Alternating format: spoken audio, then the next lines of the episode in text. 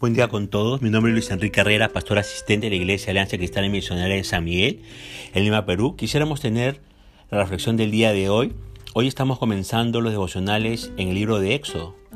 Y hoy vamos a reflexionar en el capítulo 1 de este libro. Hemos querido titular a este devocional El temor a Dios trae bendición. El libro de Éxodo, déjeme decirle, eh, comienza con la llegada de Egipto de toda la familia de Jacob. Dice los primeros cinco versículos de Éxodo 1, estos son los nombres de los hijos de Israel que entraron en Egipto con Jacob. Cada uno entró con su familia, Rubén, Simeón, Leví, Judá, Isaacar, Zabulón, Benjamín, Dan, Neftalí, Gad y Aser. Todas las personas que le nacieron a Jacob fueron 70 y José estaba en Egipto. Este incidente marcó una nueva etapa en la historia de Israel. Aunque el Salvador humano, José, había muerto, dice el versículo 6, Dios seguía con su pueblo. Evidencia de ello fue el crecimiento numérico de los descendientes de Jacob en el versículo 7 de este capítulo 1 de Éxodo. Notemos los verbos que Moisés usa en el verso 7. Fructificaron y se multiplicaron.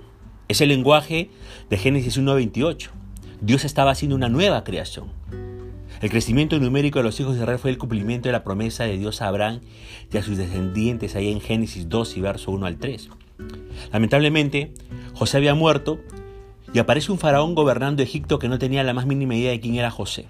Lo único que sabía, y no le gustaba para nada, era que el pueblo de Israel estaba creciendo más y más, llenando toda la región y fortaleciéndose mucho. Esa bendición divina provocó la hostilidad del mundo, entre comillas, representado por el faraón. Lo dice los versos 8 al 11. Aunque los líderes de Egipto pretendieron ser sabios, dice el verso 10, en realidad fueron necios, como dice Romanos 1.22. ¿Qué decía el faraón para frenar el crecimiento de los israelitas? Decide perseguirlos, aplicándoles tributos y explotándolos como obreros para hacer construcciones para el faraón. Este tipo estaba muy mal, porque oprimir y mandar a asesinar solo pueden ser ideas de un enfermo o un endemoniado. Aún así, Dios protegía a su pueblo y lo multiplicaba. El versículo 12 dice que cuanto más los oprimían, tanto más se multiplicaban y crecían. Y de esto aprendemos algo interesante. Es necio luchar contra los propósitos de Dios. Téngalo en cuenta, es necio luchar contra los propósitos de Dios. En vez de reconocer su necesidad espiritual, los egipcios intensificaron la persecución. Leamos los versículos 13 al 16 de este capítulo 1 de Éxodo. Y los egipcios hicieron servir a los hijos de Israel con dureza y amargaron su vida con dura servidumbre, en hacer barro y ladrillo y en toda labor del campo y en todo su servicio, al cual obligaban con rigor. Y habló el rey de Egipto a las parteras de, de las hebreas, una de las cuales se llamaba Cifra y otra Fua, y les dijo, cuando asistáis a las hebreas en sus partos y veáis el sexo, si es hijo, matadlo, y si es hija, entonces viva. Y de esta manera, el faraón estaba amargando la vida de los hijos de Israel. Ahora, el faraón decidió poner en marcha una política de genocidio. El diccionario define genocidio como la aplicación sistemática de medidas encaminadas a la destrucción de un grupo étnico y eso era lo que prendía el faraón, eliminar a todos los niños varones que nacieran de familias hebreas. Las razones para ello eran políticas. En caso de invasión por una potencia extranjera, los hebreos podían representar un peligro para la seguridad nacional. Aquella era una resolución totalmente legal, ya que había sido ordenada por el legítimo gobernante del país. Sin embargo, desde el punto de vista ético, no podía considerarse una medida moral. Algo puede ser completamente legal y al mismo tiempo resultar absolutamente inmoral. La legalidad o ilegalidad de algo se decía a la luz de la legislación de un país. La moralidad se sopesa a la luz del carácter de Dios y de su voluntad expresada en su palabra. Lo que un gobierno aprueba, Dios puede desaprobarlo totalmente. En un conflicto de intereses entre moralidad y legalidad, los creyentes, los hijos de Dios, los que hemos recibido a Cristo Jesús, los cristianos, obedecen a Dios antes que a los hombres. Ese es el principio bíblico que vemos en Hechos 4:19. Cifra y Fua, las parteras, se encontraron ante un dilema de lealtades enfrentadas. Obedecer a la ley humana que les exigía la participación en un acto legal pero inmoral como lo era el matar a los niños hebreos varones, o por el contrario, someterse a la ley divina que les exigía preservar la vida de los niños recién nacidos. Ambas parteras tomaron una decisión arriesgada desobedecer la ley humana y someterse a la ley de Dios. Sería interesante examinar más detalladamente esta decisión. En primer lugar, el versículo 17 nos dice que ellas actuaron, según nos dice el libro de Éxodo, debido a su temor, reverencia y respeto hacia el Señor. Y de eso fácilmente se deduce que ambas tenían un conocimiento del carácter moral de Dios y al mismo tiempo una capacidad de, discernir cuál era su voluntad. En segundo lugar, fue precisamente el temor del Señor lo que les provió la fuerza, el coraje y la motivación suficiente para poder enfrentar el riesgo de la desobediencia.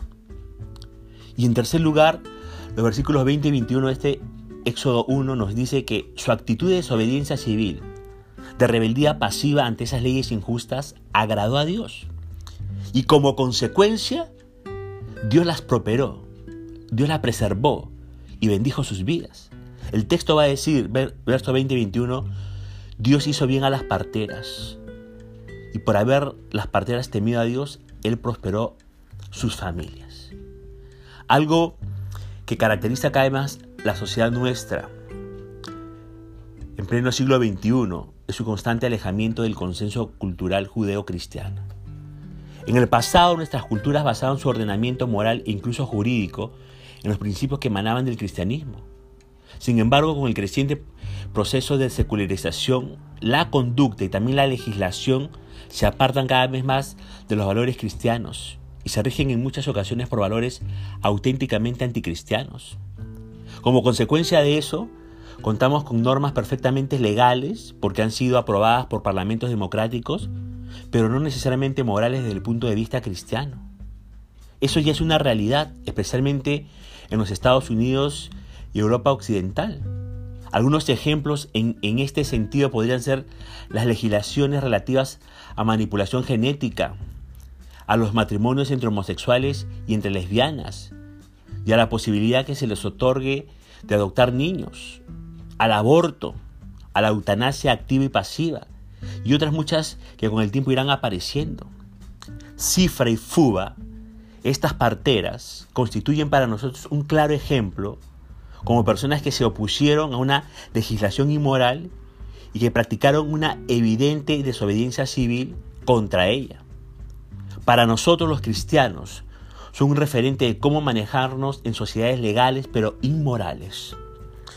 Ahora, el verso, 21 de este capítulo 1 de Éxodo establece un principio importante. Cuando tenemos una gran reverencia por Dios, cuando tenemos un gran respeto por Dios, cuando tenemos temor reverente por la persona de Dios y procuramos agradarle, Él se encargará de bendecirnos, como lo hizo con estas dos parteras, Cifra y Fua. Eso es un ejemplo más de lo que dice Mateo 6.33. Queremos entonces desafiarle a usted a que usted tema a Dios, siempre obedecerle, más cuando las autoridades le pidan hacer cosas que van en contra de la palabra de Dios. Y esa, ese temor reverente hacia el Señor se va a concretizar en bendición para su vida y su familia. Que así lo sea. Ponemos punto final a este devocional, deseando que la gracia y la misericordia del Señor sea sobre su propia vida y Dios mediante nos estaremos comunicando el día de mañana.